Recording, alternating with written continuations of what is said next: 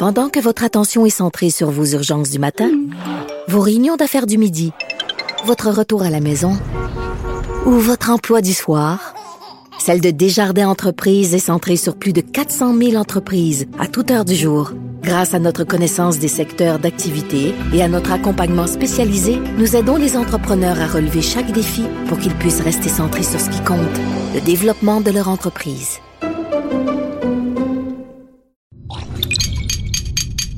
Cube Radio.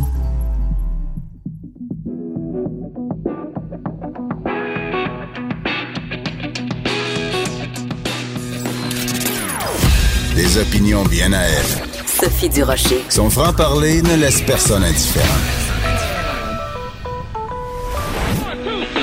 On n'est pas obligé d'être d'accord. Bonjour tout le monde, c'est Sophie. Merci d'avoir choisi Sophie Durocher, bien sûr. Merci d'avoir choisi Cube et d'avoir choisi On n'est pas obligé d'être d'accord pour votre heure de lunch. Je vous souhaite bon appétit si vous êtes en train de manger. Donc, merci de nous avoir euh, choisi. Aujourd'hui, le sujet dont je, je veux vous parler en début d'émission, ça a à voir avec Patrick Bruel. Vous savez que la police française fait enquête pour des allégations d'exhibition et de harcèlement sexuel. Et comme à chaque fois, Bon, c'est devenu une habitude maintenant. À chaque fois qu'une personnalité publique est soupçonnée ou accusée de quelque chose, en particulier quand ça a à voir avec des histoires d'inconduite sexuelle, le procès sur la place publique commence dans les instants qui suivent. Alors sur Twitter, sur Facebook, un peu partout, tout le monde a son opinion. Tout le monde a sa version de l'histoire. Ben oui, tous ces gens-là, ils savent, eux, ce qui s'est passé. Il est coupable, il est innocent, c'est un frame-up, elle a fait ça pour l'argent. Personne n'était présent dans la salle de massage ou dans la loge de Patrick Bruel cette journée du mois d'août en Corse, à part la personne qui a fait le massage et Patrick Bruel. Alors arrêtez avec vos théories du complot, avec vos extrapolations, avec vos hypothèses, avec vos jugements à l'emporte-pièce. Et j'ai vu passer sur les médias sociaux, j'allais dire le pire et le meilleur, non, le pire et le plus pire. C'est à peu près ça que j'ai vu passer sur les médias sociaux des gens qui ont fait des liens absolument nauséabonds entre le fait que au cours des dernières années des histoires d'inconduite sexuelle ont euh, euh, euh, éclaboussé des gens comme Harvey Weinstein, Jeffrey Epstein et Patrick Bruel. Quel est le point commun entre ces trois personnes? Ces trois personnes sont juives. Et là, ça a donné lieu sur les médias sociaux à des théories, comme je l'ai dit, nauséabondes. Ça pue ça pue ce genre de commentaires-là. Et il faut arrêter de faire le procès sur la place publique de gens avant que la justice, ou dans ce cas-ci même l'enquête policière, soit allée jusqu'au bout du processus. Laissons la justice suivre son cours, puis après, on pourra avoir toutes les opinions qu'on veut. Mais en attendant, on se garde une petite gêne. La présomption d'innocence, jusqu'à preuve du contraire, ça existe encore au Canada et en Europe. Alors, euh, respectons ce principe-là. Vous souvenez-vous de l'époque où on attendait que quelqu'un soit formellement trouvé coupable avant de porter un jugement? Ben non, aujourd'hui, ça prend trois secondes. Il y a quelqu'un qui déclare quelque chose à propos de quelqu'un. Ah, tout le monde a une opinion. Alors, on se garde une petite gêne, on reste tranquille, puis on se tient loin de son clavier, ou si on s'approche de son clavier, on tourne nos mains sept fois dans les airs avant d'aller écrire des choses sur les médias sociaux. C'était mon ben voyons donc du 11 septembre 2019. Chroniqueuse et blogueuse au Journal de Montréal. Sophie Durocher.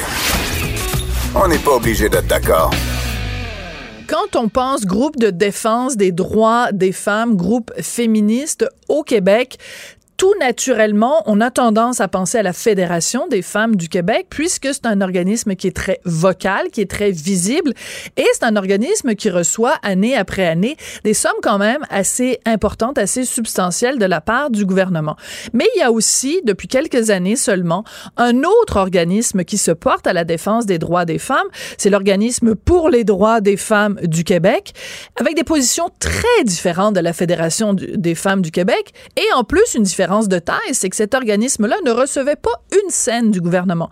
Ben, les choses ont changé car hier, on a appris donc que le groupe féministe PDF obtient une aide gouvernementale qui est exactement la même à quelque chose près que la Fédération des femmes du Québec. Alors, on va parler de l'impact que ça a, de l'importance que ça a avec Diane Guilbeault, qui est présidente justement de cet organisme PDF. Bonjour Diane, comment allez-vous? Ben, je vais très bien, comme vous pouvez le deviner. Ben oui, j'imagine. Alors, est-ce que c'est quelque chose que vous, qui, vous, demandiez depuis longtemps, en fait, d'avoir des sous au moins à le même montant que la Fédération des femmes du Québec? Euh, ben, en fait, on avait essayé d'avoir des projets, euh, des on avait fait des demandes de subventions pour des projets spécifiques dans le cadre des programmes qui existaient. Mm-hmm. euh, donc, euh, les, les, les, quelques essais qu'on a faits, euh, bon, se sont soldés par un échec. Mais l'année dernière, c'était un nouveau programme, le SACE, le, le, secrétariat aux affaires communautaires et initiatives sociales, mettait de l'avant un programme auquel, donc, duquel de, la FFQ recevait déjà de, de l'argent et un certain nombre d'organismes, mais ils ont décidé, le gouvernement gouvernement de la CAQ a décidé d'ajouter des sommes euh, dans son budget et des nouveaux organismes, dont le nôtre, sont les bénéficiaires de, mhm. cette, euh, de cette, d'une somme d'argent pour la mission de défense des droits. Alors, évidemment, pour nous, ça, ça, va tout changer, c'est sûr. Là la mission de défendre les droits des femmes et euh, c'est important de mentionner que justement il y a déjà donc cet organisme-là, la Fédération des femmes du Québec. Vos positions sont très très très différentes. Je prends juste un exemple, la question de la laïcité. Euh, à PDF, vous êtes pour la loi 21. À la Fédération des femmes du Québec, ils sont contre la loi 21. Donc, on peut se dire, ben, le gouvernement a décidé de donner à Minou et à Pitou pour que les deux points de vue puissent être représentés. Est-ce que c'est aussi simple que ça, de juste de dire, ben, vous, vous allez pouvoir, en fait, contrebalancer la Fédération des femmes du Québec qui penche quand même pas mal à gauche, là? Euh, ben en fait, nous, on est très à gauche euh, aussi. On se voit plutôt comme étant de gauche dans la mesure où le gauche, c'est la défense du bien collectif et nous, c'est la défense des droits des femmes. Alors, euh, la demande de subvention, on l'avait déposée en septembre l'année dernière. Mhm. C'était avant l'élection de la CAC, de toute façon, dans le cadre du, gouvernement précédent. Et il fallait faire valoir nos réalisations. Et nous, on a fait valoir, entre autres, qu'on avait, dans l'année précédente, mis deux, 11 000 heures de bénévolat hmm. pour faire nos différentes activités, écrire nos mémoires, faire des soirées sur la laïcité euh, euh, avec de la poésie. On a fait donc des rencontres, des conférences dans les différents centres de femmes qui nous ont invités. Et tout ça, s'était fait bénévolement. On paye le gaz, etc., le papier et tout. Alors, euh, on a fait valoir évidemment tout ce qu'on avait fait de la dernière année, parce que c'était sur la dernière année, aussi des années précédentes. Alors, on, pense quand même que ce qu'on a fait, c'était du travail de qualité. Puis c'est un peu ça aussi que le gouvernement, j'imagine, a, voulu mm-hmm. reconnaître, j'imagine. Alors, puis peut-être que d'avoir des voix multiples pour parler de la question des femmes, parce que c'est vrai que ça peut être complexe. Peut-être que ça a joué aussi dans la balance, mais en tout cas, on pense quand même qu'on avait un très, très bon dossier. Oui. Alors, des gens qui sont euh, mal à l'aise, par exemple, avec le fait que la Fédération des femmes du Québec euh, ait à sa tête une femme trans, peut-être qu'ils vont se sentir euh, plus à l'aise avec PDF. Vous, vous vous êtes déjà prononcé sur le fait que la Fédération des femmes du Québec était dirigée par une femme trans? En fait, non. On a dit que c'était le choix des membres de la FFQ de choisir Gabriel Bouchard à la tête de, l'organisation et que c'était leur, leur droit le plus strict. En ce qui nous concerne, nous, on a un, groupe mixte. Euh, les hommes sont membres, peuvent être membres, membres alliés, mais euh, avec la restriction qu'on est un groupe de femmes donc qui ouvre aux hommes. Mais à la tête, nous, c'est clair que ce sont des femmes pour défendre les droits des femmes basés sur le sexe parce que les droits des femmes, selon les grandes conventions internationales, c'est des droits qui ont été reconnus à cause de notre sexe, notamment tous les enjeux autour de la reproduction, euh, euh, etc. Donc, c'est des choses importantes. Ce n'est pas que ça, mais cette biologie agit sur notre futur quand on est fille, eh bien, il y a un destin X qui nous attend et les féministes ont essayé de, de, faire en sorte que ce destin soit aussi large que possible, mais il ne reste pas moins que le fait de naître femme, ça amène des enjeux particuliers quand on est parce qu'il y a des filles qui viendront jamais au monde mhm. parce qu'on a su avant la naissance qu'elles étaient des filles. Oui, les avortements sélectifs, oui. Voilà, exactement. Alors, cette question de, des droits basés sur le sexe, pour nous, c'est quelque chose d'important. Alors, évidemment, on va continuer de, de, les défendre.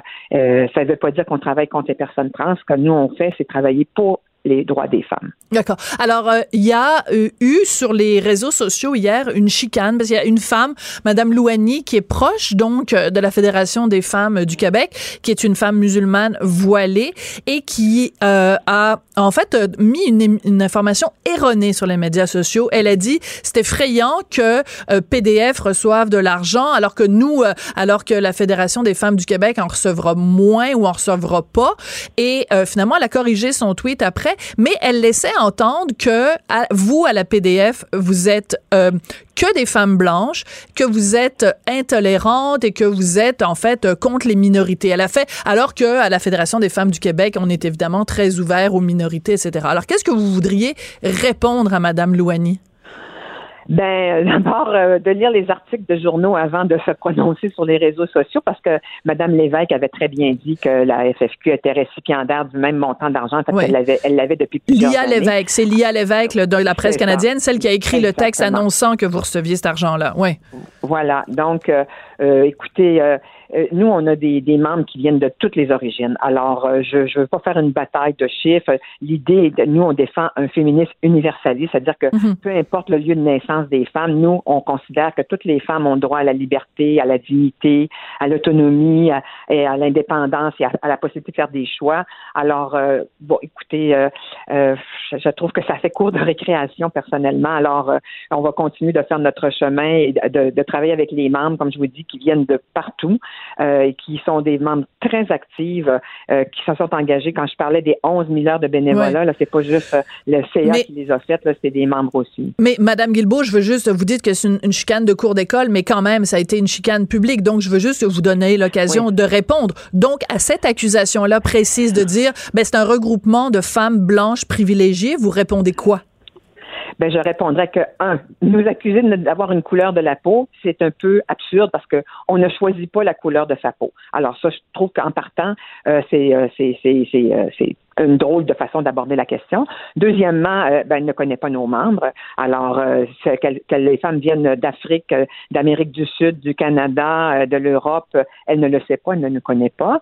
Et parler de, des choses privilégiées, je ne vois pas en quoi la défense, par exemple, des mères porteuses est une défense des, femmes privilégiées, puisqu'en fait, on défend justement les femmes qui se font acheter leur bébé par des par des privilégiés, mm-hmm. et que ce sont des femmes du Sud, de, du, du de l'hémisphère Sud qui très souvent se retrouvent à porter des bébés pour les gens plus riches du Nord.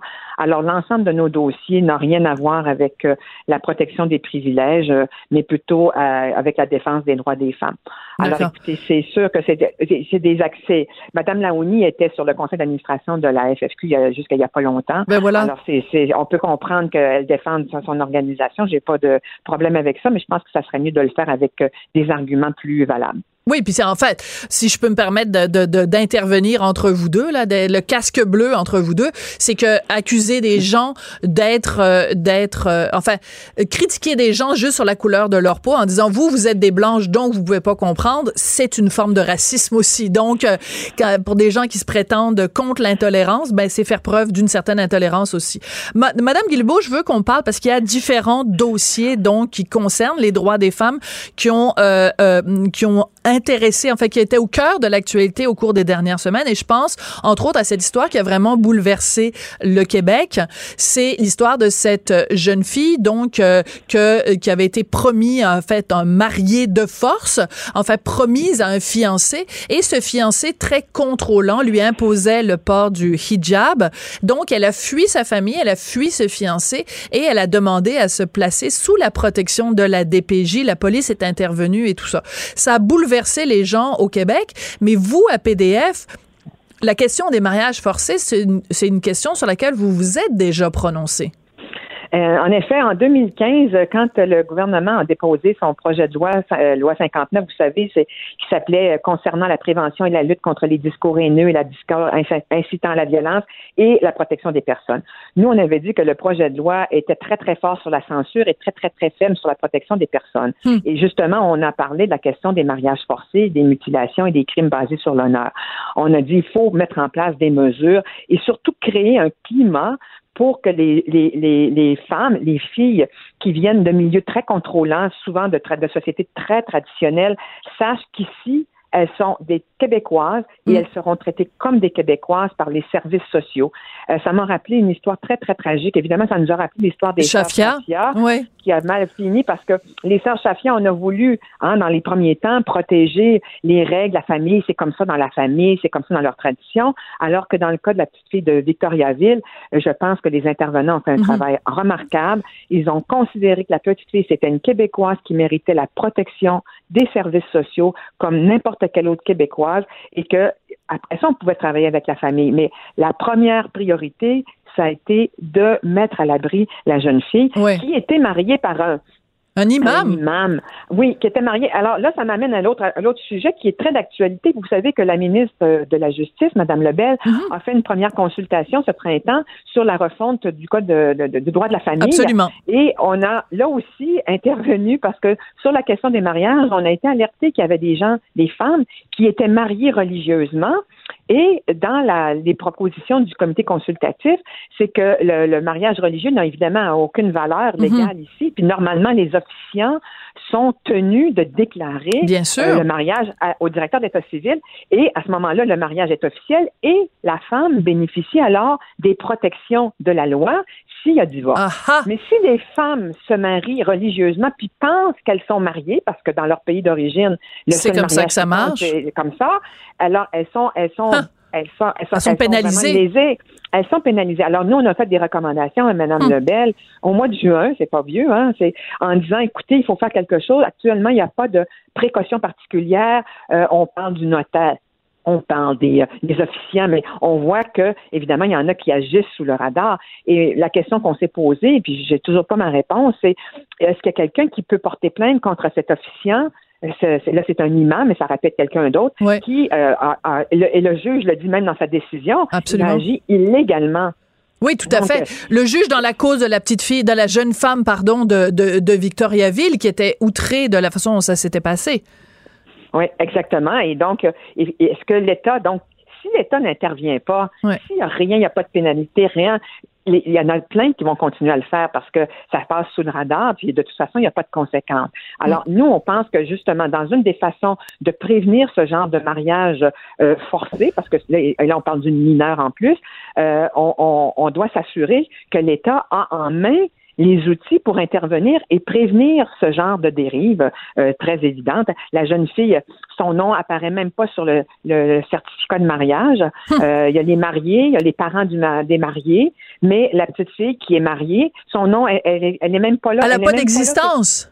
Elle n'a pas d'exemple. Elle n'était même pas présente au moment de la signature. Ben voyons donc. Êtes-vous sérieuse? Je ne savais pas ce détail-là. Oui, c'est ce que le juge dit dans sa décision. Ça, c'est dans le jugement que je prends. Incroyable. donc, on ne peut pas rêver d'un meilleur exemple de euh, d'une circonstance où la, la, on nie l'existence de la femme, on nie ses droits, on nie, on la marie in, ah c'est hallucinant. C'est incroyable. c'est très euh, drôle parce qu'à un moment donné, le juge demande, euh, le, juge écrit que si la jeune fille, si le, le, la jeune fille se fait refuser quelque chose euh, par son fiancé, imaginez, c'est le père qui va décider ultimement, c'est pas la fille. Donc, elle appartient à son père et éventuellement, et après ça, vu qu'elle est entre guillemets mariée, à, à ce fiancé hyper contrôlant, d'après ce qu'on peut lire. Ouais, c'est absolument incroyable. Mais ce qui est incroyable, encore plus incroyable, c'est que dans mon cours préféré de tout le système d'éducation québécois, dans le fameux cours de ECR, éthique et culture religieuse, que j'ai dénoncé je ne sais combien de fois sur toutes les tribunes, il y a une section dans un des livres que les, les élèves utilisent, il y a une section sur l'adolescence dans le monde. Et on nous présente une jeune mariée berbère en Tunisie. Elle a l'air, écoutez, je regarde la photo là que vous m'avez fait parvenir, Madame Guilbeault. Elle a quoi? Elle a 8 ans, 9 ans? Max. Et 8 ans, c'est ça. Et ce qui est terrible, c'est que dans ce texte-là, et écoute, les gens qui nous écoutent, là, c'est important, ce texte-là, là, il se retrouve dans les livres de vos enfants qui vont à l'école et on banalise ça en disant, ben oui, ben c'est comme ça que ça, on fait du relativisme culturel. C'est comme ça que ça se passe chez les Berbères en Tunisie. Puis il faut pas oublier, ici au Québec, là, il y a pas si longtemps, à l'époque d'Émilie Bordelot, là, les petites filles aussi, ça se mariait tôt. C'est pas si grave que ça. C'est absolument scandaleux qu'on banalise comme ça. Comment voulez-vous qu'un étudiant qui est en classe de ECR se fasse dire ça, puis qu'après il lit le journal, puis qu'il voit qu'il y a une jeune femme qui a été mariée de force au Québec, il se dit ben là c'est pas grave, c'est comme ça que ça se passe dans sa culture. C'est ça qu'on est en train de rentrer de force dans le cerveau de nos enfants. Ben, c'est exactement ça. Nous, ce qu'on a dénoncé euh, au projet de loi 59, euh, notamment, c'est qu'on crée un climat de tolérance par rapport à des pratiques qui sont des pratiques culturelles, mais qui sont inacceptables dans notre mhm. pays parce qu'on a décrété qu'on a choisi, on a fait un choix, qu'on l'a légalisé. C'est pas juste des valeurs comme ça, c'est dans la loi, l'égalité entre les hommes et les femmes. Et euh, cette approche de relativisme culturel, il y a beaucoup de chercheuses canadiennes, mais qui sont nées à l'étranger, qui l'ont qui l'ont dénoncé. Je vais vous citer ici un extrait de la recherche de Madeleine Lambolé qui a fait euh, une thèse de doctorat sur les mariages forcés et je, la cite, c'est pas très long. L'approche du multiculturalisme a fait l'objet de nombreuses critiques dans la littérature féministe sur la violence contre les femmes de minorités racialisées et plus particulièrement sur le mariage forcé. Hum. Elles soutiennent que le multiculturalisme ne cause pas la violence domestique, mais il facilite sa continuation. Cela pourrait faire d'amplifier le risque pour les femmes qui la subissent elles deviennent invisibles aux yeux mm. des services sociaux, leurs besoins sont ignorés et leur voix reste silencieuse. Des chercheuses parlent même du gender trap. Donc, les, les femmes immigrantes, les femmes des communautés culturelles, je mets entre guillemets, euh, sont, tombent dans cette espèce de trappe où la protection de la culture devient prioritaire par rapport à leur protection personnelle. Et mm. quand on a des décisions sexiste, par exemple, moi, je, où on, nos institutions entérinent ce mhm. sexisme, ben, quel message on envoie aux ben nouveaux arrivants? Ben oui, quand tout la à fait. Commission des droits de la personne avait accepté, vous, vous rappelez-vous, en 2009, à la Société d'assurance automobile, que des, ben des, ultra-religieux euh, puissent choisir le sexe parce qu'ils ne voulaient pas euh, être en examen avec, des femmes. La, la commission avait jugé que c'était acceptable. Alors, évidemment, ça crée un climat où on dit ben les droits des femmes ça passe après parce que là il faut respecter la culture des personnes ou la religion des personnes. Oui, puis il faut pas stigmatiser, il faut pas pointer du doigt, il faut pas dire que ces, ces pratiques-là sont, sont, sont, sont intolérantes et tout ça, donc parce que sinon on se fait dire qu'on juge puis qu'on est des pas fins. Alors, ben écoutez, je suis euh, personnellement, je vais je vais faire un éditorial ici, je suis personnellement très contente que le gouvernement vous donne du financement pour qu'il y ait justement un pendant à la, à la fédération des femmes du Québec parce qu'il n'y a pas une seule forme de féminisme. Il y a différents courants dans le féminisme et euh, ben pourquoi pas FFQ, PDF, amenez-en des groupes féministes et euh, finançons-les de façon euh, équitable. Moi, j'ai aucun problème avec ça. Alors félicitations. J'imagine que le champagne ou peut-être le petit mousseux, le baby doc, le baby doc a dû couler dans les bureaux de la PDF hier. Merci beaucoup Diane Guilbeault. Avant de partir, je voudrais quand même juste dire un mot pour féliciter la famille qui venait du même groupe culturel, vous savez. La famille qui a hébergé la petite fille et qui l'a protégée vraiment. Moi, je trouve que je leur lève mon chapeau parce qu'en faisant ça, elles ont, elles, se sont mis un peu à flanc de critique et je pense que ça vaut la, la justement, elles sont la preuve que les, les gens, même s'ils viennent de cultures très traditionnelles, peuvent s'adapter et euh, faire partie de la société québécoise comme n'importe qui d'autre. Vous avez tout à fait raison. Vous avez bien fait de le, de, le souligner. Diane Guilbeault, donc, est présidente de PDF pour les droits des femmes. Donc, ce, cet organisme féministe qui existe depuis un certain temps, mais qui, là, donc, reçoit du financement euh, du gouvernement. Alors, regardez bien ça, parce que dans les médias, chaque fois qu'il y a une question qui concerne les femmes, on se tournait tout le temps vers la FFQ. La FFQ comme si toutes les femmes étaient dans ce courant-là. Ben là, maintenant, il y a une alternative. Alors, j'espère que les médias vont suivre et qu'ils vont de plus en plus aussi s'adresser à des gens comme Madame Guilbeault. Après la pause, un autre débat féministe, le Monopoly. Le Monopoly. Oh, ça va être plus facile pour les filles. Ça n'a aucun sens. On en parle tout à l'heure après la pause. On n'est pas obligé d'être d'accord. Pour nous rejoindre en studio. Studio à commercial cube.radio. Appelez ou textez. 187 cube radio. 1877 827 2346.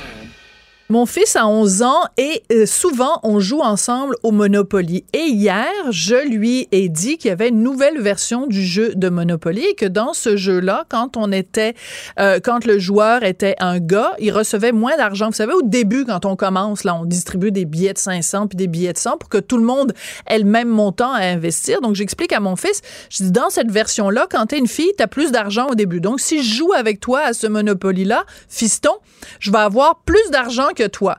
Et la réaction de mon fils, qui n'a que 11 ans, a été, ben voyons donc, maman, c'est sexiste. Alors, on va parler. Est-ce que c'est sexiste? En effet, on va en parler avec la chroniqueuse féministe Judith Lucier. Bonjour, Judith, comment vas-tu? Bonjour, Sophie. Est-ce que mon fils a raison? Est-ce que c'est sexiste d'avoir un jeu de Monopoly où les filles ont plus d'argent que les gars? Ben oui, puis je pense que c'est exactement pourquoi Monopoly a fait ça. C'est pour illustrer le sexisme dans la vraie vie, qui est pas un jeu et dans laquelle les femmes gagnent euh, de manière systémique moins que les hommes. je pense que c'est un, un, mouvement que, le, que Monopoly a fait pour euh, sensibiliser les gens à, aux inégalités euh, de salaire. Ouais, mais bon, alors vaste sujet. Commençons par le début. Donc tu dis que euh, Monopoly fait ça pour illustrer la chose, mais est-ce que on compense une injustice? Si injustice il y a, on y reviendra plus tard. Est-ce qu'on compense une injustice par une autre injustice? Bon, c'est juste un jeu, on est d'accord là. On est d'accord. Mais est-ce que toi, est-ce que ça te tenterait de jouer à ce jeu-là? J'ai bonne chance de trouver un gars qui va vouloir jouer avec toi, sachant que dès le départ, t'as comme 500 dollars, mettons, de plus que lui. Oui, ben moi, moi, dans la vraie vie, on, on est, on est même, c'est même pas de donner le choix aux femmes de jouer à ce jeu-là. C'est dans la vraie vie, il faut gagner euh, sa vie. Euh, moi, il faut que je paye mon épicerie, il faut que je paye. Euh, puis en, en pratiquant mon métier, ben statistiquement, j'ai des chances de faire moins d'argent qu'un collègue masculin. Euh, fait que dans la vraie vie, c'est ultra injuste. Puis je pense que c'est important d'entamer cette euh, discussion-là. Après ça, ben, c'est un jeu. Tu sais, euh, je pense que ça sert à ça aussi. Savais-tu, Sophie, qu'à la base, Monopoly, c'est un jeu qui a été inventé par une femme, notons-le, euh, qui voulait nous sensibiliser aux dangers du capitalisme. Donc, je pense qu'à la base, le jeu Monopoly, c'était pour illustrer des injustices. fait que je pense qu'il continue à remplir sa mission de cette façon-là. Tu sais, c'est vrai que c'est ça que ça fait Monopoly. Tu réalises rapidement que quelqu'un, plus, plus il y a de richesse, plus il y a de facilité à acquérir de la richesse. Ben oui, mais Judith, ça fait encore la job. Oui, mais OK, moi j'adore le jeu de Monopoly justement parce que c'est l'égalité des chances. C'est-à-dire que mettons je joue avec mon fils, on a 2000 dollars chacun dans notre compte, puis quand on tombe sur euh, une tu sais les bleus là, les places du parc puis tout ça, là, tu sais les affaires qui coûtent cher, ben si tu as 2000 dollars dans ton compte puis que tu l'achètes la propriété et que tu mets des hôtels dessus, c'est sûr qu'après l'autre adversaire quand tu vas venir sur ton ton ton jeu, il va devoir payer un loyer plus élevé. C'est la vie. Le capitalisme, c'est la, la, le, le, capitalisme, c'est la vie. Non, mais le plus, le capitalisme, c'est au plus fort la poche, mais c'est aussi avec une égalité des chances. C'est-à-dire ben, que, au départ, au départ, tout le monde a le même 2000 dollars. Là, on vient truquer la situation en disant ben toi tu es une femme tu vas avoir 2000 dollars le gars il va en avoir 1500 donc en la fait la situation dans la vraie vie est truquée euh, les, femmes gagnent moins d'argent que les hommes. Oui. pour ça en moyenne. Puis ça, à, à, temps travaillé égal, à compétences égales, il y a d'innombrables études qui démontrent ça. Ils démontrent même que un, un domaine d'emploi qui était avant typiquement masculin et qui devient typiquement féminin, ça a été euh, montré notamment pour euh, le secteur de la biologie, euh, les salaires vont diminuer. Plus il y a des femmes dans un métier, plus les salaires diminuent. Donc, ben, OK, je te donne un exemple. Je te ben, donne un exemple, Judith. Avec toi, parce que c'est injuste, ben, je pense que c'est une, une, occasion de lui apprendre que la vie, c'est injuste, puis qu'il y a des choses faut travailler dans le, dans le bon sens pour. Oui, mais tu vois, moi, moi, ce que je vais apprendre à mon fils, là, c'est que moi, depuis que je travaille, c'est-à-dire depuis que j'ai 18 ans et que je travaille, euh, je me suis toujours battue, puis je suis toujours rentrée dans le bureau de mes patrons en, en négociant mon salaire et j'ai toujours eu des femmes. Mais, non, mais laisse-moi laisse-moi quand même aller jusqu'au bout de, de mon idée. Et j'ai toujours eu des collègues féminines qui sortaient du bureau du patron en disant ah, je suis vraiment, je suis pas bonne en négociation, puis ah, je, je, sais pas. Comment tu fais toi, Sophie Ben, c'est parce que tu rentres dans le bureau du patron puis tu lui dis, moi, je vais être payé la même chose que le gars, puis tu négocies ton salaire. La différence entre un homme et une femme, c'est que l'homme va rentrer dans le bureau du patron ou du client pour négocier quelque chose, et le gars, il surestime sa valeur, alors que la femme a tendance à sous-estimer sa valeur. Oui. Donc, d'accord avec toi, Sophie. Oui, parce que toi, tu dis que c'est une, une injustice. Toi, tu dis que c'est une injustice systémique. Moi, je dis que les femmes ont aussi une part de responsabilité dans leur absence de, de, de confiance en elles, leur absence de. Euh, cette absence de confiance-là, elle vient d'où, Sophie? Parce que les métiers féminins sont pas valorisés, parce que les femmes sont pas encouragées à être euh, aussi euh, courageuses que toi tu as pu l'être dans cette situation-là. Mais il y a aussi un autre facteur, ceci, c'est qu'il y a des études qui ont aussi démontré que les femmes qui vont demander des augmentations de salaire, qui vont négocier euh, un, salaire vont être perçues plus négativement qu'un homme qui va avoir le même comportement. Donc, une femme qui négocie son salaire va avoir l'air d'une go-getter, d'une, est dans le métier pas pour les bonnes raisons. C'est super difficile pour une femme de négocier son salaire. Puis après ça, ben, c'est bien facile de lui reprocher qu'elle n'a pas négocié son salaire. C'est à part avec deux coups contre elle euh, devant chaque négociation. Oui, mais... Non seulement parce qu'elle n'a pas confiance en ses capacités, puis ça, ça c'est inculqué dès l'enfance que les femmes ont moins de valeur que les hommes, mais aussi parce que elle le sait que quand elle va négocier son salaire, elle va être perçue de manière plus négative. Avec ça, je ne sais pas si dans le jeu du Monopoly euh, féministe, ça a été inclus, ce facteur-là. Ben, ben, en tout cas, il y a, y a, une question d'image dans le jeu de Monopoly parce que bon, avant le, jeu de Monopoly traditionnel, c'est euh, le monsieur avec son veston noir puis son chapeau haut de forme. Et là, ça a été remplacé par sa nièce euh, qui ne porte pas évidemment la moustache ni le chapeau haut de forme. Et c'est une investisseuse, fait qu'elle a un café évidemment à la main parce que toutes les femmes modernes, elles ont un café euh, à la main. Et donc, il y a plein de choses comme ça qui ont été changées. Puis ça, le fait qu'on féminise, mettons entre guillemets, le jeu de Monopoly, j'ai évidemment aucun problème. Mais je reviens à l'idée que euh, quand on, on essaie de compenser une injustice. Mettons que j'étais d'accord avec toi et qu'en effet, euh, les, les, femmes, il y a une discrimination systémique au niveau du salaire, mais même à ça, je suis pas encore convaincue, mais mettons que j'étais d'accord avec toi. Est-ce que le mm-hmm. fait de dire, par exemple, Là, c'est un jeu. Mais de dans le reste de la société, mettons si quelqu'un disait demain matin, moi, je vais payer plus mes employés féminines que mes employés masculins je m'élèverais contre ça parce que je dirais les femmes ouais, ont mais pas je besoin. Sais même pas pourquoi on a cette discussion-là parce que ça arrive pas. c'est une non-situation. Je pense que personne penserait de cette façon-là. Puis, je veux dire, avant de payer davantage les femmes que les hommes, il ben, faudrait d'abord les payer équitablement. Non, mais regarde, tu, tu donnais l'exemple, tu donnais l'exemple tout à l'heure faisait porter aux féministes un poids qu'elles ne revendiquent pas. Il euh, n'y a aucune féministe qui demande, il n'y a personne qui demande que les femmes soient payées davantage que les hommes, en tout cas pas à ma connaissance. Là, on parle d'un jeu qui veut illustrer des inégalités, euh, puis on s'en offusque. Alors, je pense que c'est d'autant plus important qu'on s'offusque de la situation qui sévit dans la vraie vie. Ah oui, mais ça, qu'on s'offuse des injustices, je le comprends fort bien. Mais je reviens avec l'exemple que tu donnais tout à l'heure. Tu disais des métiers qui traditionnellement étaient masculins. Quand il y a de plus en plus de femmes qui euh, euh, ont accès à ces métiers-là, les salaires baissent en conséquence. Mm-hmm. Ben, je pense les médecins, on l'a vu de plus en plus euh, au Québec. Ben, c'est des femmes médecins. En fait, dans les facultés de médecine, de toute façon, il y a plus de femmes que d'hommes. Puis on l'a vu, les chiffres sont sortis récemment au Québec où il y a une forte proportion de femmes euh, en médecine, ben c'est au Québec que les femmes sont que les médecins sont les mieux payés. Donc je pense ouais, euh, ton exemple pour les pour les femmes médecins, il marche pas très bien non, mais il y a un autre facteur parce que les femmes médecins, ça dépend quel secteur, mais la plupart des femmes en médecine se dirigent vers le secteur de la médecine familiale, la médecine de famille. Oui, mais c'est leur choix, Judith. Mais c'est leur choix, encore une fois, parce qu'elles sont dirigées vers oh. là. Les, les, c'est la société patriarcale qui dit aux femmes, tu t'en vas en médecine familiale. C'est ça, là? Tout, tout, est la faute du patriarcat, de mon point de vue. Mais non, mais j'essaie de comprendre. Parce non, que... mais, non, mais c'est une réalité, parce qu'on nous revient tout le temps avec cet argument-là qu'il y a plus de femmes en médecine. Ben, c'est un sacré bon argument. Non, mais tant mieux qu'il y ait euh, plus de femmes à l'université qu'avant.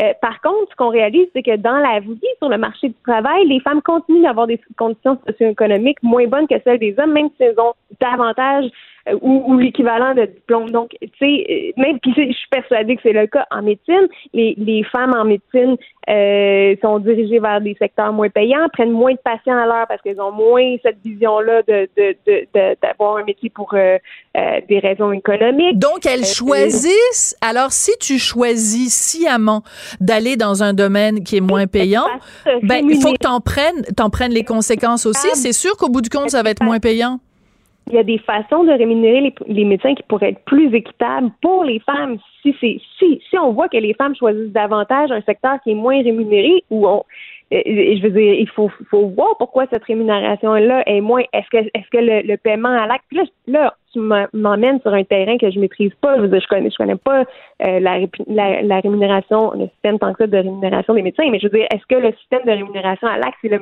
meilleur système euh, pour rémunérer les femmes équitablement? Puis c'est des questions comme ça qu'il faut qu'on se pose quand on fait des analyses différenciées selon les sexes. Puis il y a des experts du gouvernement qui font ça, puis qui sont payés pour faire ça, puis qui en viennent à des conclusions qu'il y a encore des problèmes d'inéquité salariale. Donc, je pense qu'il faut se pencher sur ces questions-là pour de vrai, puis qu'un jeu. Je, rappelle que c'est un jeu comme Monopoly qui arrive avec ce concept-là. Ben, nous amène à réfléchir à ça. Ah ben oui, puis nous amène à des bons débats. Écoute, il y a un auditeur qui nous a envoyé un texto, Claude Poulain. Il dit, pour ma part, donner une chance à une femme à ce jeu, euh, c'est démontrer leur infériorité avec les hommes. Autrement dit, c'est un peu les traiter comme des petites choses fragiles qui ont besoin d'être aidées. Qu'est-ce que tu réponds à M. Poulain? Euh, ça se peut. C'est vrai que euh, aider les femmes, ça peut être perçu comme infantilisant, mais encore une fois, je pense que c'était pour illustrer d'abord un concept. Et après ça, tu vas pas me, me, me je vais pas me faire la défendresse d'un, d'un jeu. Non, non, mais je comprends. On, rigole aussi. C'est, c'est léger, là. C'est, on a pris l'exemple du Monopoly pour illustrer certaines situations. Léger, mais ça porte sur un sujet important. Mais oui. Je, comprends la perception euh, de, de, votre auditeur. Euh, c'est vrai que ça peut être infantilisant. C'est vrai que ça peut être. Puis souvent, les solutions qu'on va qu'on va imaginer pour combler euh, les inéquités, ben ça va souvent être ça parce qu'on veut protéger, on veut défendre. Mhm. Puis là, c'est là qu'on devient des espèces de chevaliers blancs euh, et qu'on effectivement on peut tomber dans des comportements qui sont plus néfastes. Oui, c'est ça. Parce qu'on on peut dénoncer d'un côté le patriarcat ou certaines injustices ou discriminations envers les femmes, mais dans le fond, ce qu'on fait, c'est très paternaliste. Dire à la femme, ben, tu vas avoir 500 dollars de plus parce que si je t'aide pas puis je te donne pas un petit coup de pied dans le dos, un petit euh, coup de coup dans le dos, tu y arriveras pas, ma petite. C'est tellement condescendant. Par contre, je pense qu'il faut tenir compte dans la vie qu'on ne part pas toutes de la même place. Puis dans la vraie vie, les, les femmes, de manière générale, partent avec un coup contre elles. Fait que, ben, c'est là qu'on n'est pas d'accord. Pour, pour, pour, ajouter, ben, il faut, faut pas juste penser en termes de, de, de de ce qui est euh, égal, mais en termes de ce qui est équitable. pour moi, la différence entre l'égalité et l'équité, ben, c'est de, c'est de donner les mêmes chances à tout le monde en mm. fonction d'où ils partent. Mm. Euh, puis j'ai fait une capsule là-dessus avec Fabrice Ville sur la page Facebook des Brutes. Vous pourrez aller voir ça. C'est une capsule qui illustre bien la différence entre égalité et équité. Euh, je sais pas si tu as déjà vu l'image des trois petits gars euh, sur des boîtes de pommes qui essaient de regarder un match euh, de, de baseball. Non. Si ça dit quelque chose, cette image-là. Ben, c'est trois petits gars qui essaient de, de, regarder un match euh, sur, sur des boîtes de, de pommes. Puis le, le, le, plus grand petit gars, ben il y a deux, il y a, il y a autant de boîtes de pommes que les autres, mais comme il est plus grand, lui il peut voir le match. Mais le petit, il y a autant de boîtes de pommes que les autres, mais vu qu'il est plus petit, il peut pas voir le match. Alors mm-hmm. l'idée c'est de donner plus de boîtes de pommes aux plus petits pour qu'ils puissent voir le match, puis moins de boîtes de pommes. Oui, mais à ce moment-là, si on fait ça pour les femmes, c'est qu'on est en train de dire que la femme est plus petite que l'homme. Tu comprends? Non, on est en train de Dans ta comparaison, c'est ça qu'on dit? La société dans laquelle on ah, vit. la société. Millénaire. Ah, oui Ben oui, mais a des préjugés défavorables contre elle, a eu des, des, des forces qui, qui ont été contre elle, qui ont qui l'ont menée. OK. Je vais juste te donner un exemple en terminant. Quand euh, j'étais enceinte et que je m'en allais accoucher, j'étais, je magasinais mon médecin. Puis à un moment donné, je rencontre dans un hôpital que je ne nommerai pas euh, une femme médecin qui était censée être la personne qui allait m'accoucher. Et elle me dit, dès que je rentre dans son bureau, elle me dit, bon, en tout cas, moi, je vous le dis, là, je travaille pas le soir, je travaille pas les fins de semaine, je travaille pas la nuit. Fait que là, j'ai dit, ben, elle me dit, parce que moi, c'est important, ma famille, puis tout ça, j'ai trois enfants, fait que je travaille jamais le soir, jamais la nuit, la, fin de semaine. Fait que là, je me disais, ben là, c'est parce qu'il faut que j'accouche selon votre horaire. Fait que là, qu'est-ce que j'ai fait? Ben, je suis allée voir un gars, médecin, qui m'a dit, ben là, Sophie, si t'accouches à 3 heures du matin, je vais y aller, puis si t'accouches un dimanche soir à minuit, je vais y aller sur l'ensemble des différences de genre sur la base de pas du tout. pas du tout Judith. non non. Ce que je te dis c'est quand tu me disais tout à l'heure non non pas du tout Judith. Je je, je fais pas une extension. Je, je, je raconte une anecdote personnelle pour illustrer le fait que parfois dans le domaine de la médecine les femmes font des choix. Elle je respecte son choix. Elle me dit moi ma famille est plus importante que ma job. Fine mais ben, tu peux pas t'attendre. Peut-être. Mais à la fin de l'année, cette femme-là, médecin, elle va faire moins d'argent que le gars qui m'a accouché. Fait que là, est-ce que c'est une injustice? Ben non, c'est un choix qu'elle a fait de moins travailler. C'est là qu'on voit, c'est là qu'on voit que c'est dans, c'est des problèmes qui sont systémiques parce que ces choix-là se font dans des contextes où on attend des femmes qu'elles s'occupent davantage des enfants de la famille. Ces choix-là que les hommes font pas ou que les hommes font moins, que les hommes, en fait, font de plus en plus, on le voit de plus en plus en politique, des hommes qui décident de euh, quitter pour des raisons personnelles, pour des raisons familiales. Ben, c'est des choix Oui. et comme plein d'autres policiers, oui. Euh, et, ce sont des choix qui, qui, qui qu'on voit de plus en plus d'hommes faire parce qu'on est dans une société qui tend à de plus en plus d'égalité et c'est la bonne voie selon moi. Absolument. Hey, Judith, est-ce que et, tu as-tu aimé ça quand même discuter avec moi? Toujours. C'est un plaisir, Sophie. Bon, ben alors, c'est un plaisir qu'on renouvellera à, de multiples reprises. Donc, euh, c'était un débat avec la chroniqueuse féministe euh, Judith euh, Lucier. Merci beaucoup, Judith. À la prochaine chicane. Puis, ben, tu sais, je pourrais jouer au Monopoly avec toi, mais c'est plate, comme on est deux filles, on aurait le même montant. oui, on part de la même. Je suis pas sûre que c'est le même dans la vraie vie, par exemple. oui, c'est ça. Hey, merci beaucoup, Judith. Salut, Sophie. Après la pause, on parle des gens qui sont bi, mais pas bi comme bisexuels. Vous allez tout comprendre après la pause.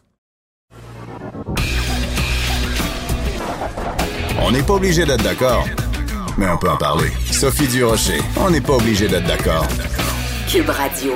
To be or not to be, c'est la phrase célèbre euh, évidemment de Shakespeare, mais si vous écrivez to be avec un i au lieu d'un e, ça pose la question est-ce qu'on est bi ou on l'est pas, c'est-à-dire est-ce qu'on est bilingue ou on l'est pas? Cette année, on souligne quand même le 50e anniversaire de la, la, promulgation de la loi sur les langues officielles euh, au Canada. Puis c'est bizarre parce qu'on est en 2019, donc normalement on était on passe notre temps à souligner des anniversaires. Puis cet anniversaire-là est un petit peu passé sous silence, mais il y a un documentaire vraiment extraordinaire qui va être disponible sur Ici Tout TV à partir du 16 septembre, donc lundi prochain, et qui va être diffusé à la télévision, donc à Ici Télé le samedi 21 septembre à 22h30. Donc le documentaire s'intitule Seulement Bi, puis on va en parler avec le scénariste Frédéric Chouanière. Bonjour Frédéric. Bonjour Sophie. Alors je vous ai accueilli dans le studio en vous embrassant et en vous félicitant parce que vous êtes à peu près la seule personne qui est capable de faire un documentaire d'une heure sur le bilinguisme. En rendant ça passionnant, comment vous avez fait? C'est quoi votre secret? Ben, le secret, c'est euh, Simon Mador, qui est réalisateur et un des producteurs de chez Machine Gum, une boîte de production euh, basée à Toronto.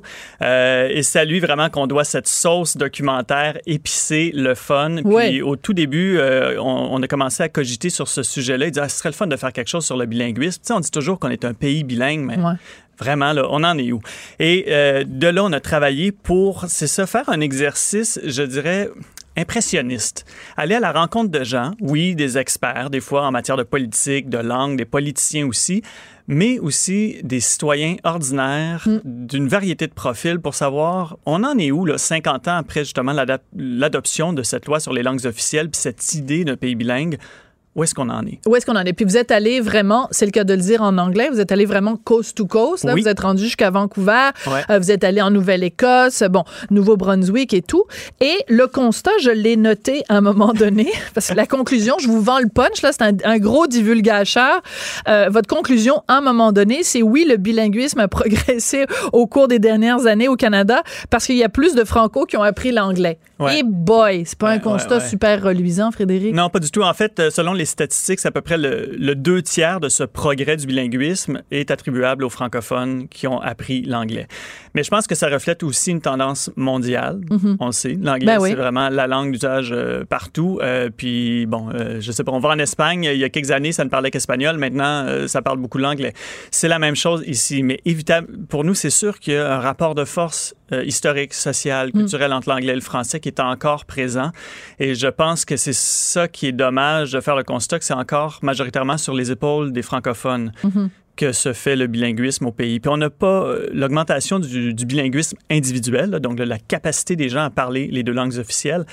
Ça a été à peine 6 pas beaucoup. en 50 ans d'efforts. Oui. Donc, le rêve, parce qu'il faut le dire, c'est Pierre Elliott Trudeau. C'était son rêve de voir un pays euh, bilingue. Ça s'est plus ou moins bien réalisé. Mm-hmm. Et surtout, il y a une chose qu'on n'avait pas prévue, que Pett n'avait pas prévue en 1969, c'est que aujourd'hui, en 2019, on se fait dire, ben là, vos deux langues officielles, on s'en tape, parce qu'il y a plein d'endroits dans l'ouest du pays où les gens parlent bien plus mandarin que français-anglais ou Punjabi. oui. Ouais, et euh, il y a toute la question des langues autochtones. Il y a plein d'autochtones qui revendiquent en disant euh, laissez-moi faire avec vos deux langues officielles. Moi, je parle euh, Innu, moi, je parle Wendat, moi, je parle. Bon, alors il y a toute cette question-là aussi qui vient complètement changer la donne. Est-ce que c'est encore pertinent le bilinguisme, donc dans ce contexte multilingue où on cherche, et je pense avec raison aussi, à refaire une place aux langues autochtones qui sont sur ce territoire, qui nous aident à décrire, à comprendre ce territoire euh, depuis le tout début. Mais je pense que la majorité des gens s'entendent quand même pour dire on a deux langues officielles, elles doivent être protégées. On parle surtout du français qui a besoin de protection, on s'entend. Euh, mais comment on peut quand même ouvrir la porte à reconnaître d'autres bilinguismes euh, ou d'autres langues qui sont importantes dans certaines régions? Puis on le voit dans des municipalités. Euh, il y a quelques années, Toronto avait fait un dépliant pour les ordures ménagères. Il n'y avait rien en français, mais c'était en anglais, puis plein d'autres langues qui sont prépondérantes à Toronto, où le, le français, je ne sais pas, était comme en 16e ou 20e position, je me souviens plus, mais loin dans la liste. Euh, dans le Grand Vancouver, il y a quand même environ 5% des gens qui ne parlent ni l'anglais ni le français. Et qui arrivent à vivre. On a d'ailleurs Ben oui. une, Oui. un témoignage dans Mais le documentaire. Bon, moi, je vous ai trouvé, je vous ai trouvé euh, courageux parce que vous avez mis dans ce documentaire une dame qui ne parle que mandarin. Oui. Elle ne parle, elle a bon Ben, quelques mots d'anglais. quelques petits Oui, mots d'anglais, mais évidemment pas pas une seule notion de français. Et vous posez la question est-ce que c'est difficile pour vous de, de vivre au, au Canada en n'ayant aucune connaissance des deux langues officielles? Puis elle fait Pff, non. Non. Mais à, à Mais- quelque, mais part, à que ça rejoint Ouais. le cas de bien des gens au pays. Pour la majorité des gens au Québec, ne pas savoir l'anglais au quotidien, ça ne nous empêche pas de vivre. Pour la majorité des gens hors Québec, ne pas connaître le français, ça ne les empêche pas de vivre. Et c'est ça, je pense, c'est un aussi des constats du documentaire, c'est la question du contact avec l'autre langue Ouais. est essentielle et primordiale. Puis c'est sûr que pour nous, l'anglais, euh, de par sa présence dans le pays, euh, dans, dans- sur le continent et dans le monde, ouais. on sent ce- cette espèce d'obligation de se dire, ben oui, OK, si je veux avoir plus d'opportunités, c'est sûr que l'anglais Mm-hmm. va m'aider. Mais moi, comme francophone, qui veut promouvoir la langue française, mais aussi toutes les cultures qui viennent avec la langue française, ma question au bout de cet exercice, c'est comment on fait pour convaincre des gens qu'il y a il y a un attrait, il y a un intérêt Oui, que à aller vers le plus. français, que c'est un plus. Puis on l'a vu, il y a un programme d'immersion en Nouvelle-Écosse où ça se passe et c'est tellement touchant de voir ces gens-là qui ont le goût d'apprendre le français et qui sont fiers, même si après deux semaines, ils peuvent juste baragouiner une phrase, mais Ils sont contents. est tellement contente. Elle dit maintenant, je peux parler français. Et c'était tellement authentique, tellement senti. J'en ai des frissons encore quand j'en Ouais, parle. c'est très, c'est très touchant. Euh, ce qui est important aussi de mentionner, c'est que dans le reportage, vous donnez aussi la parole, vous rappelez à tout le monde des choses qu'on oublie. C'est qu'il y a au Canada un ombudsman, un commissaire aux langues officielles où on peut, on- un commissariat où on peut se plaindre quand on a été victime. Et on va écouter d'ailleurs un extrait où c'est une dame qui vous a raconté justement une fois où elle a été obligée de se plaindre. Puis on va parler d'Air Canada après. On écoute ça. J'arrive à la sécurité et la dame qui m'accueille parle seulement anglais. Donc, je commence à lui parler en français. je vois qu'elle comprend pas le français, donc je lui demande en anglais si je pouvais avoir des services en français. Et comme je lui demande en anglais, elle réalise, ah ben, like, really, you can't speak English? Avec, juste avec ce petit commentaire-là, je me suis sentie mal d'avoir demandé de faire revenir quelqu'un, mais vraiment, faut pas qu'on se sente comme ça. Puis je pense que c'est ce message-là que je voulais faire passer. Et, qu'est-ce que... Alors, le message qu'elle veut faire passer, c'est laissez-vous pas manger la laine sur le dos. Vous avez le droit. D'autant plus que ça s'est passé à l'aéroport de Moncton, qui venait d'être comme déclaré ben, aéroport bilingue. Euh, en plus, parce que ce ne sont pas tous les aéroports du pays qui le sont, mais ça, c'en est un. Chloé Fréné-Gagné, une étudiante en droit linguistique, justement, qui se rendait à Moncton pour un symposium sur les questions linguistiques. Elle est franco-manitobaine. Et j'ai tellement souvent été dans ses souliers en me promenant dans les aéroports du pays à me dire, bon, est-ce que je fais patienter toute la ligne derrière moi pour demander un service en français alors que je comprends tout en anglais? Et il y a une fois, je me suis vraiment impatienté. Et en anglais, j'ai dit à la personne, non, non, je ne ferai pas attendre les gens et je vais euh, laisser de côté mes droits linguistiques. Hmm. Et vous auriez dû voir la face après de l'agent de sécurité.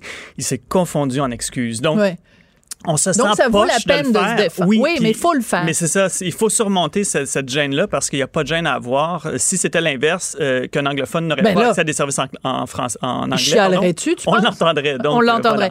Euh, votre documentaire a été fait avant qu'il euh, y ait cette histoire-là qui est sortie tout récemment, Air Canada, donc un mhm. couple qui voyageait sur Air Canada qui a absolument pas eu droit à des services en français et ils ont eu de gain de cause et on leur a donné je sais pas combien de... 000 je crois. Bon, ben c'est ça. C'est pas énorme, mais c'est bon, c'est la symbolique.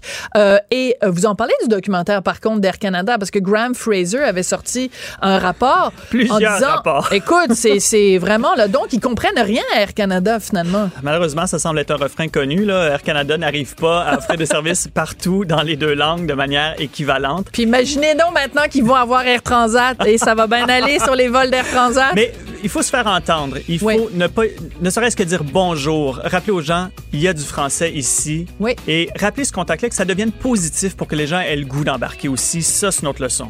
Ça donne le goût de devenir bi. Ah oui, devenez bi. devenez bi. C'est le fun tout le monde, bi. Tout le monde est bi. Eh, merci beaucoup, Et on a notre Frédéric. page hein, To Be or Not To Be sur Facebook en attendant la diffusion. Alors, ce sera diffusé donc à partir de, du 16 sur Ici Tout TV et ensuite à la télé le 21 septembre à 22h30. Merci beaucoup d'avoir été là et d'avoir écouté On n'est pas obligé d'accord et surtout d'avoir participé avec des textos. On adore Et justement, ben, on va être de retour demain. On va pouvoir se chicaner. Je sais pas avec qui je me chicane demain. J'ai hâte. Pour écouter cette émission, rendez-vous sur cube.radio ou téléchargez notre application sur le Apple Store ou Google Play.